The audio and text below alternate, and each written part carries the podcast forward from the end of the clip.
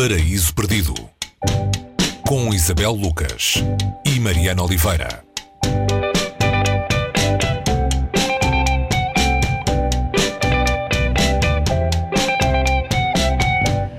Título de hoje pode ser uh, a formulação de um desejo meteorológico para este início de estação fria, Um Céu Sempre Azul, a tradução de Nothing But Blue Skies. É um romance onde o norte-americano Thomas McQuain um, eh, nos transporta para a América dos cowboys, uh, estado do Montana. Vamos ao encontro de Frank Copenhaver, um, um homem, uh, Isabel, desorientado depois da partida da mulher. É isto? Sim. Olá, Mariana. Pode-se dizer que é mais ou menos isso. É um homem que está surpreendido com o anúncio da, da mulher Grace, que põe fim a um casamento, a um longo casamento. Eles tinham uma filha, a filha foi para a universidade eh, e a mulher achou que não havia mais motivo para ficar ao lado de Frank.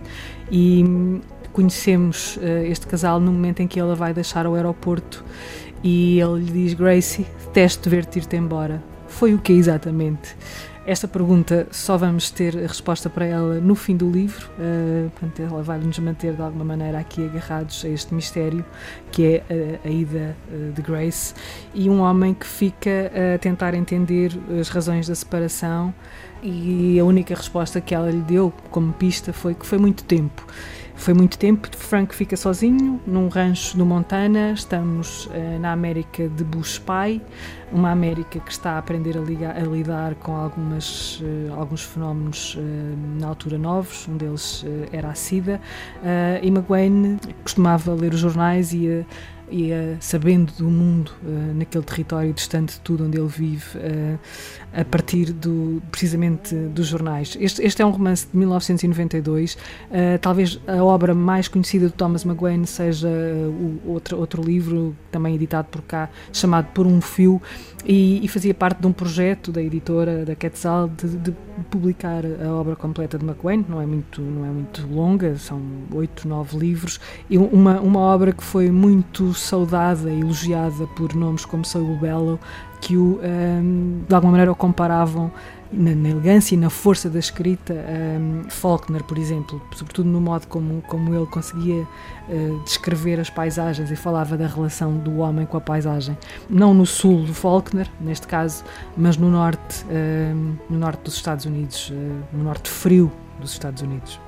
Podemos esperar encontrar aqui, com humor e com alguma distância irónica, a mitologia desse, dessa geografia americana? Sim, estes, estes, romances, eh, e este em particular, tem bastante pícaro, há um humor muito negro, um sarcasmo no modo como ele lida com a melancolia, que é uma melancolia, no caso, muito íntima, de um homem que fica só e que está a lidar com essa estranheza da solidão, mas que. A vida dele está a colapsar, não é? Em várias, em, em várias, várias sim, frentes. Em várias frentes, ao mesmo tempo em que ele vê colapsar a geração a que pertence. Era uma geração que cresceu, a geração de 68, a geração hippie uma geração que, que acreditava no amor, mas que praticava sobretudo a paixão, a dada altura do livro, acho, acho que se lê qualquer coisa desta maneira.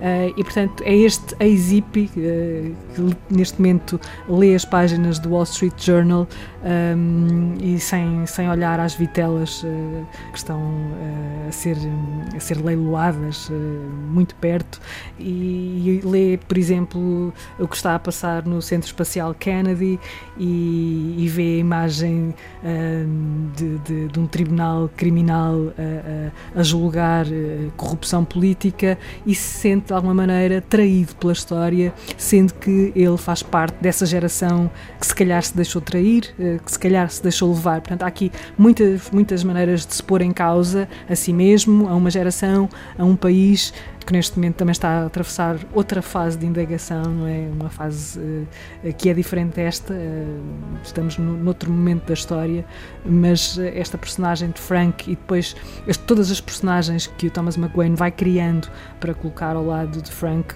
levam-nos a este olhar, um, este olhar uh, sarcástico sobre a América, aquela América, neste caso, lá, lá para cima, a América muito, muito colada à fronteira do Canadá, a América da conquista, não é? É a América que foi sendo acrescentada à América inicial, à América primordial. Isabel, queres rematar isto com a ligação ao título? Porque um céu sempre azul? tem a ver com, se calhar, um, um cotidiano, não é? Como é que se lida com, com aparente. Uh, isto, isto é, é um título que remete para a poesia, não é? E, e é a tentativa de procurar, se calhar, nesse, nesse céu que se mantém azul, tanto, tanto alguma normalidade, um resquício de normalidade, quanto também uma, uma permanência que nem sempre é tranquilizadora. Uh, portanto, ele é um homem numa, numa dicotomia a viver, uma, a viver em contradição, em ambivalência, e o, esse céu azul que pode ser ao mesmo tempo apaziguador, uh, porque é o que lhe confere a normalidade, é também o céu que não lhe traz nada de novo a cada Um Céu Sempre Azul, oitavo romance de Thomas McQuain, publicado em 2012 pela Quetzal, com tradução de António Sabler, foi o livro que trouxemos hoje ao Paris Perdido. Até para a semana. Até para a semana.